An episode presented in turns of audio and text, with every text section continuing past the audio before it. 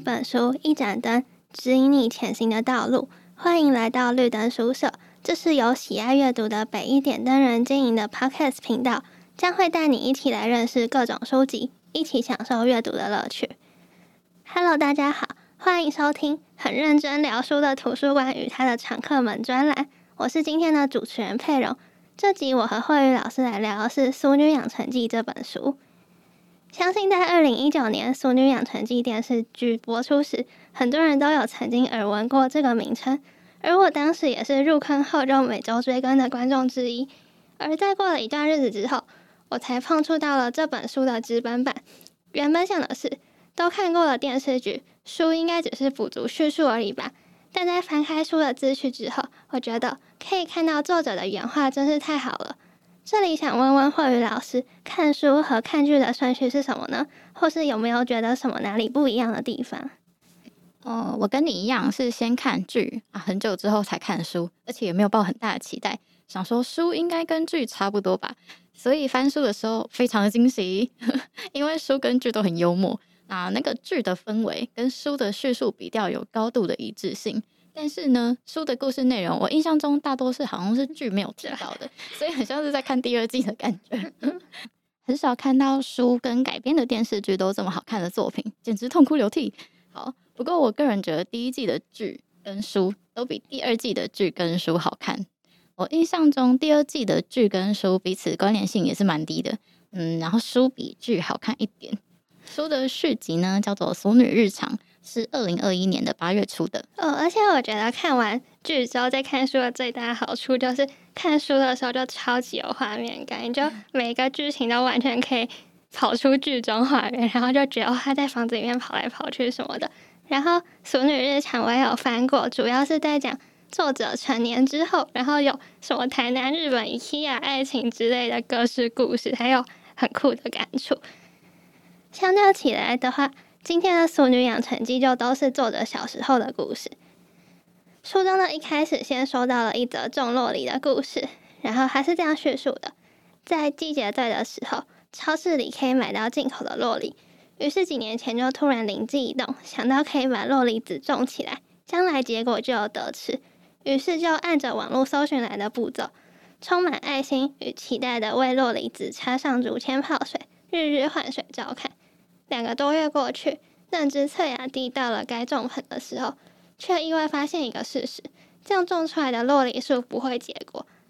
那我岂不白忙一场？如果一开始就知道不会结果，我绝对不会花那些功夫。问题是枝干已经长出来了，虽然细弱，但它勤勤勉勉的花了许多时间，从什么也看不见的黑暗里，按着生命的设定，奋力冒出来。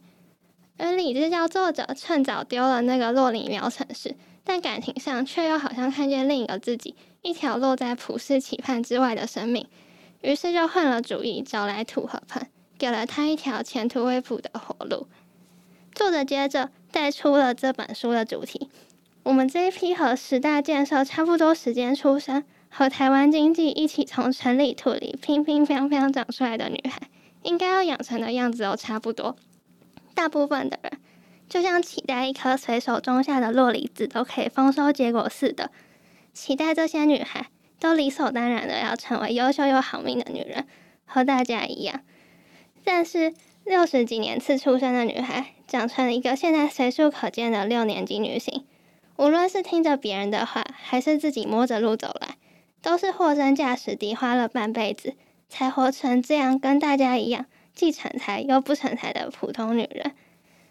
所以这本书在讲述的是六零年代女孩的故事，但是却有很多内容都是跨时代，而且是烙印在台湾文化中的印记。像是里面很具代表性的一段，大概就是属于捏鼻子会变挺的这个传闻吧。在小说中，每次洗澡的时候，阿嬷都会捏陈嘉玲的鼻子，跟她说这样鼻子才不会这么扁，然后就会长得又挺又好看。而对我而言，鼻子会不会变挺是一回事，但是压鼻子的信仰就在不知不觉会考证下成了一种习惯。还有看到这个章节的时候，一直捏我的鼻子。我也是，我小时候一直被我姐捏鼻子。而且，就是这本书的标题都是一些生活中的小事，所以光看标题通常是猜不出这篇要讲的是什么。但这可能就跟生活一样，就是当我们听到一句话，甚至是刚经历一件事情时，往往都不知道这对我们的意义是什么，必须经过阅读还有沉淀，才可以品味出这些事情的滋味。那我在这里，想要请问慧宇老师，最有印象的是哪个章节呢？嗯，我很喜欢菜瓜太的这章，因为陈嘉玲他们家是开中药行的，所以平常吃东西的时候都会下意识的注意什么食物是比较寒冷，有什么食物是比较上火的。那有人在丝瓜盛产的时候，大家就会吃到怕，然后就会说：“哦，我这两天心脏无力，这太冷，我不会当家。”好，我讲台语好像比较合理。他说：“我这两天心脏无力，这太冷，我不会当家。”变成一个挑食的借口。嗯、呃，后面讲的就是贪吃的故事。因为阿公爱吃肉，所以餐桌上常备着一锅卤肉，基本内容是三层肉跟卤蛋。但如果一有亲友来访，或是阿嬷忽然嘴馋的时候，就会加上炸豆皮和油豆腐，甚至还有贡丸，就会卤一大桶豪华版的。那几个和我一样肝火旺盛派的孙辈最爱吃这锅，我们满心欢喜的夹着夹着，总会引起冷静派的不安，掏上一句：“哦，这很上火哦。” 但是眼看着我们想吃的脸，他们很快又会补一句：“啊，爱家家啦，他点啊可以点靠夹几包退会的货。”呃，了解食物的属性，不代表就会乖乖顺天而为。反正家里自己开药铺，我们不任性，还有谁能任性呢？呃，我觉得真的是超有画面感的，而且我每次看书的时候都会自动带入演员的脸跟语气，就像内容前面讲的，就算剧没有演过这段剧情，我还是可以脑补出来。我就觉得，哎，这个我真的没有看过吗？我觉得好像有，好厉害。对，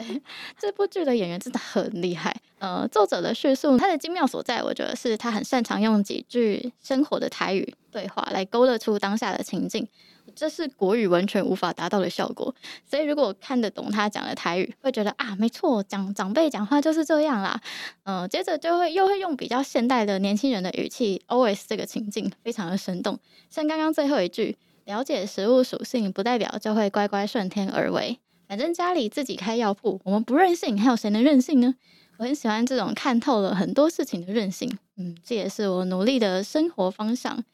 嗯、呃，这段的后面更有趣。他说：“这种餐桌延伸出来的吃药行为，除了事后补救，还可以用在事前预防。”我想说什么鬼？他说：“嗯，曾祖父是呃有传下来一副药方，叫做消化散，消腻化滞，非常有效。我已经不记得是谁带头，让我们在除夕围炉之前先吃一包消化散，来除吃了一整个下午点心的饱食感，这样晚餐的时候还能尽兴大吃。”妈妈和阿公可能是家里最严肃正经的两个人，也是我印象中唯二没有干过这种蠢事的人。但即便如此，他们也没有阻止过我们偶一为之的纵情大吃。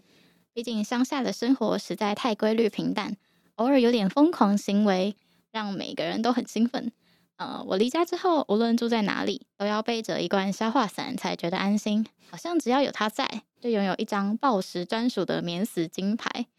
好。这段我觉得很有趣，虽然我家不是开中药行，但平常长辈也都会碎碎念什么食物太冷啊，什么食物太燥热，所以我也很有共鸣，而且我也很贪吃。但是没有想到，居然还有消化散这一招，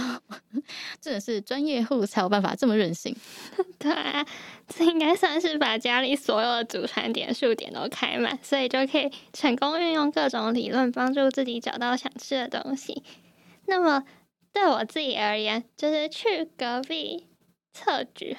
就是书局买一块垫板，是我让我觉得很有感觉的讲解。然后他就是在说，上小学的时候，有一天阿公拿了五块钱给陈嘉玲，然后让他去买垫板，因为想到阿公之前也曾经这样掏钱给暑假来玩的表哥表姐买垫板，终于轮到自己了，所以又觉得很开心，兴冲冲的冲去书局买垫板。没想到回家之后，阿公却直接把电板翻到背面，叫他开始背九九乘法表，让原本欢乐的餐桌变成了恐怖的地方。经历很多个讨厌的晚餐之后，九九乘法表就不知不觉的怎么样背起来了。但是随后，妈妈又把陈嘉玲丢进了英文的美语班，然后叫他下课记一堆简单的英语对话。然后我在这边就想问慧宇老师，小时候有补习的经验吗？哎、欸，我应该是小学低年级的时候有补过珠心算跟儿童画画，但没有很久，那是很小很小的时候。小三之后就开始补英文。嗯，我是也是国小的时候上英文，所以这样看起来，小时候被抓去英文班，应该也是一个蔓延时代的记忆吧。嗯、然后。对于小时候的陈嘉玲来说，就是课后还要学一堆东西，很让人不开心，因为没有办法出去玩，然后还要背奇怪的字母跟数字。但在这段的结局中，作者却给了这一切很美的回复。他就说，后来在学校里，老师教注音的时候，第一次背九九乘法表的时候，第一次教英语的时候，作者都默默庆幸自己先会了一些，不需要成为全班最后一个懂的人。因为家人预先扮演了学习的黑脸，于是让作者在正规课程时可以淡定做一个安心的及格生，甚至偶尔获得一两句反应快、天资好的称赞，而最终早已忘记了当时学习的不难，只记得当时大人就开始盯着孩子人生出路的温馨。而作者最后也提到，家庭生活最不可或缺的一部分，应该就是大人带着孩子一起应付时代的荒谬吧。而这也是这本书最有趣的地方。虽然讲的都是小时候的事，但是以一个成年人的眼光来反馈，就显得特别有韵味。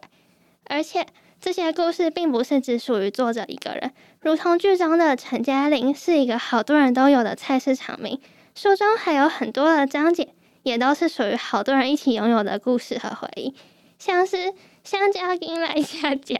亲朋好友就带来一堆食物。然后虽然吃不完，但是还是可以感受到他们的热情。还有只有保存没有期限，这个持续至今还是有许多长辈觉得食物放冷冻会不会坏的概念。没错。